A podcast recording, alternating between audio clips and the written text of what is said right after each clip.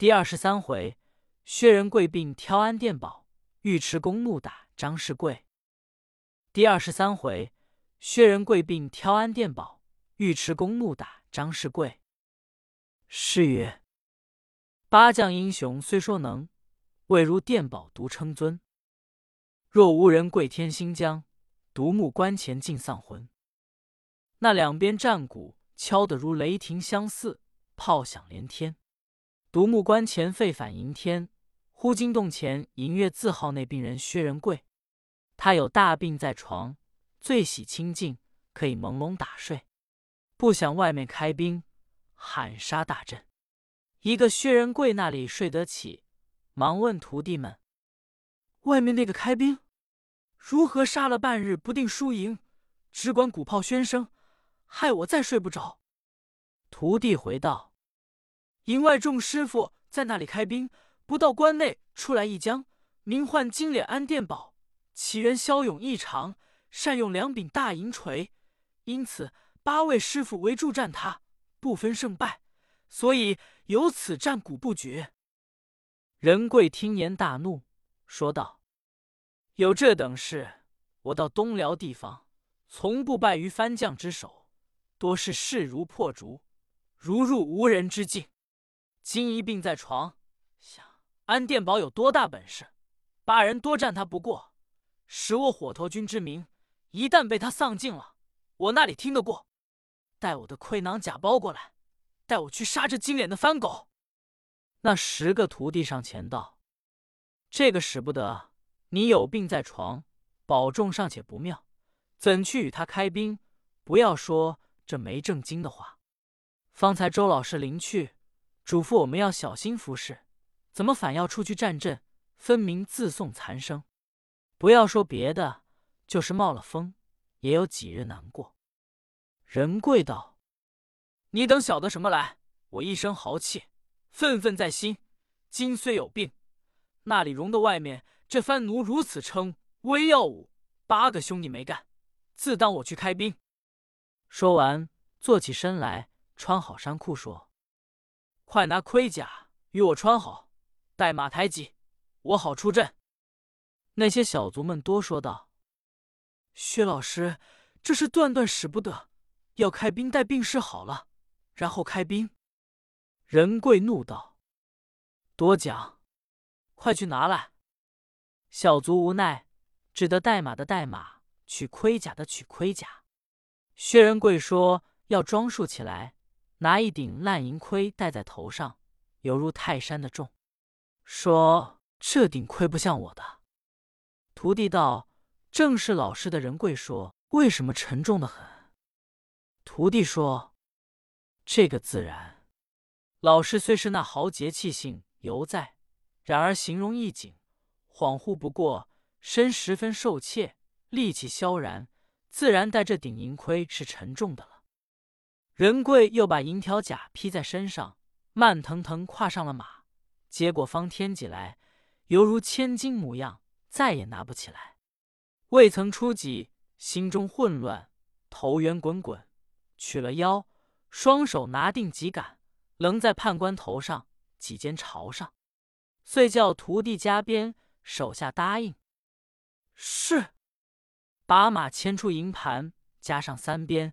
这骑马不管好歹，后足一蹬，四蹄发开，豁啦啦劲冲上前来，惊动了虚空九天玄女娘娘。见仁贵带病出马，遂传法旨，叫左手青衣小童仗剑去帮薛礼取圣安殿宝。小童领旨，暗中保护，不必表他。再讲张世贵见薛礼在马上腰驼背取，带病出马，又惊又喜。说：“薛礼，你是恍惚之人，需要小心，不可造次。”仁贵也不听见，望看时，但见围在一团，枪刀耀目，大叫：“众兄弟，快些退下来，待为兄取他性命！”镇上八个火头军，大家杀得眼目昏花，汗流几背，把不能够有人来替。他忽闻大哥出马，心中欢喜。大家探下兵刃，多转营前来，忘记了人贵病体，只有他独自向前。那小安殿宝见八人退去，又说：“大哥上来，明知有名薛蛮子，抬头看他穿白用戟，一定无疑。”就扣住了马，把两柄银锤凤翅分开，一个朝上，一柄向下，看他冲来，必须驻马与我打话。那小人跪并颠之中，身不由主，那里还把丝缰去扣？凭他冲到敌将马前，这叫天然凑巧。玄女保护童子，拿他几尖刺入翻将咽喉。这安殿宝不防备的，要架也来不及，喊的一声。啊呀！人已穿在几肩上了。他原不曾扣马，又无力挑掉此人，由他执枪吊桥。后面八个火头军喜之不胜，连马把枪刀一起，催马来夺关头。那些番兵进的关来，薛仁贵也到了关内。那时枪刀剑戟直杀过来，仁贵着了忙，用尽履力，把个安殿宝挑在旁手。抡戟就刺，好似无病一般。杀得翻将死的死，逃的逃。后边八人冲进关来，四下一破，杀入帅府，救出张志龙和宗宪，查明粮草，关上改换旗号。张环领进人马放炮安营，犒赏了九个火头军，已取了独木关。此回书叫薛仁贵并挑安殿宝，张世贵又要冒功了。单讲到汉马城，朝廷闻报了独木关，命大元帅尉迟恭传令大小人马发炮抬营，离了汉马城，一路往独木关进发。先锋张环远远相迎，进了关门，发炮三声，齐齐打下营盘。张世贵进到御营，俯伏尘埃道：“陛下龙驾在上，陈狗续和宗宪路上辛苦得其大病。”前日又并挑安殿宝，以取独木关，略立微功。朝廷大喜，说：“汝婿有病，取胜番将，功劳非小，待元帅上了功劳簿。”张环道：“多谢元帅爷。”尉迟恭又道：“张先锋，本帅看你倒是个能人。”张环道：“不敢，和蒙元帅爷谬赏。”尉迟恭又说。本帅营中有件古董，人人不识，想你必然识得。张环道：“小将只怕未必识得。”尉迟恭道：“又来谦让了，你且随我到帅营来。”张世贵只得随了元帅，进往帅营去。朝廷问徐先生：“尉迟元帅说有古董，未知是什么古董？”与张环看。茂公笑道。有什么古董？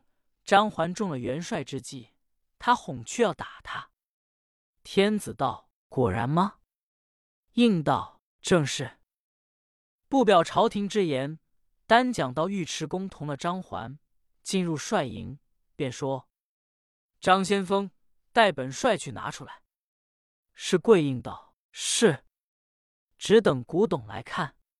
再表尉迟恭到后营，拿了这条鞭。来到外面叫声：“张先锋，你看此件是什么古董？”张世贵看见说：“元帅，此条是鞭，元帅用的冰铁钢鞭，不算什么古董。”尉迟恭道：“为圣柄上又刻几行字？本帅不识，你来念与我听听看。”张环说：“元帅，这乃先王敕赐封的打王鞭，所以刻着几行字在上面。”尉迟恭说。刻的是什么字？朗诵与我听。张环只得念道：“这六句刻的无端敌虏造反，强掳国家郎庙，朕知国国公忠义，三宣诏请还朝。上打昏君无道，下打文武不忠，神人万不能回避。神摇高祖清风。”敬德大笑说：“一边上之言，汝等不忠好佞。”正可打得的了，飞一腿把张环踏倒在地，提鞭就要打了，吓得张环魂不在身，大喊道：“哎呀，元帅爷，未将有功于社稷，何为好佞？望元帅饶命！”敬德道：“你还说不奸吗？本帅问你，那薛仁贵现在你前营内月字号那位火头军，怎么在本帅跟前将他引过？只说没有。自从破东辽，大小功劳多是薛仁贵的，你偏偏将他功劳全冒在自己身上，还说不奸吗？张环道：“哎呀，元帅啊，这是冤枉的啊！魏将月字号那火头军，只有薛礼，从来不听见人贵二字，这乃同姓不同名，况薛礼又不晓得开兵打仗，何算因梦贤臣？”望元帅休听旁人之言。尉迟恭大怒道：“你还要强辩？本帅前日在汉马犒赏三军，你把我灌醉，糊涂混过。那夜醒来，行到土岗山神庙，见薛仁贵对月长叹，本帅隐在旁边，一句句听得明白，我就上前拿他，他便一走，走往山神庙内。本帅赶进庙中。”他已跨墙而出，还像有七八个伙伴。当日就要问你，乃军师阻住，故我未曾与你算账。今日取独木关，并挑安殿堡，一定是薛仁贵功劳。你又来冒他的，快说出真情，把薛仁贵献到本帅跟前，这还饶你狗命。你若半句之无，今一鞭打你为肉酱。张世贵看来不妙，心下暗想。我若不把情由说出，性命量来难保，不如把仁贵说明，暂避眼前之害，多贪留生命几天也是好的。那番便叫声，元帅且息雷霆之怒，待魏将细说遍了。尉迟恭道：“快些讲上来。”是贵道：“总是末将该死，望元帅恕罪。那薛仁贵果住山西绛州龙门县人士。”那年头军在内，因见他本事高强，故把他埋没在前营为火头军，将弓箭冒在狗婿身上。此事情真，求帅爷饶命，待魏将就去把薛仁贵献过来。尉迟恭道：“前日救本帅小将是那个？”是贵道：“就是应梦贤臣。”又问：“前日凤凰山下追盖苏文，扯落袍服者是那个？”答道。也是薛仁贵，尉迟恭便哈哈大笑说：“我把你这狗头砍死便好，你原来有败露日子的吗？本该一边打你为鸡粉才是，奈功劳未曾直对明白，饶你狗命！快去把薛仁贵献出，明对功劳，那时少不得死在我手。”张世贵连声答应，叩了四个头，退出帅营，竟往自己营中去了。且蒋尉迟恭满怀欢喜，来到御营，说道：“陛下，薛仁贵如今有着落了。”徐茂公道：“有什么着落？分明把仁贵性命害了。”敬德道：“军师大人，本帅方才怒打张环，要献出英梦贤臣，他满口应承而去，谅他不敢不献，有何害他性命？”茂公道：“元帅，你那里知道？”张环此去，只怕未必肯献人贵出来。他若献了薛仁贵，是他性命难保。元帅可肯饶他？敬德道：“这个本帅恕他不过。”茂公又道：“却又来，他如今此去生心，把仁贵谋害了。”敬德道：“岂有此理！他若把薛仁贵谋害，明日怎生样来见我？”茂公说：“元帅又欠通了。他谋死贤臣，并无对证，只说没有薛仁贵。元帅因生心伤我性命屈招的，实没有仁贵，叫张环那里赔不得出。这数句言语就赖得干干净净，有何难处？岂不把一家朝纲梁栋白白送与你手？”朝廷听见因梦贤臣性命难保着了，忙说。徐先生，这便怎么处？怎样救他才好？茂公又掐指一算，道：“还好，还好，内中有救，请陛下放心。”朝廷道：“既然有救，是朕万幸。”尉迟恭大怒，说：“明日张环不献英梦贤臣，叫他吃我一鞭，岂有此理！”不表元帅之言，令蒋先锋张士贵受着这一惊，回到自己营中，脸上失色，目定口呆。四子一绪上前问道：“爹爹前去报功，为什么这般光景回来？”张环说：“哎呀，我的儿不好了！如今事入机关，为父性命不能保全了。”众人道：“为着何事？”张环道。就是前因薛仁贵被元帅细细的访出真情，要魏父把他献出去。我若献他出去，也不为难。只是那一番隐瞒冒功之罪一章，他岂肯饶恕我们性命的？四子道：“爹爹，这薛仁贵献不出的，献去也是死，不献去也是死。”张环道：“这边怎么样？”众子道。倒不如把九个火头军一齐将他谋害，后无对证。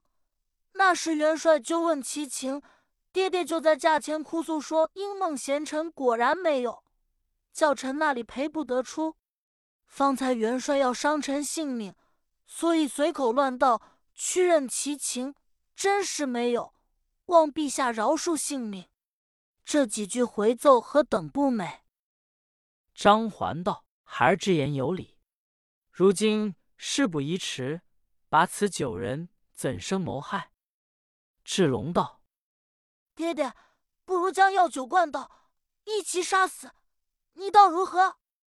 智虎道：“不好，他们九人何等骁勇，倘被他识破机关，造反起来，谁人服得他们？”